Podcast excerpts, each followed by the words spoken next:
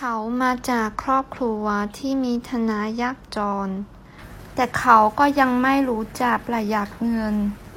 ยังใช้จ่ายเงินอย่างฟุ่มเฟือย他来自一个贫穷的家庭，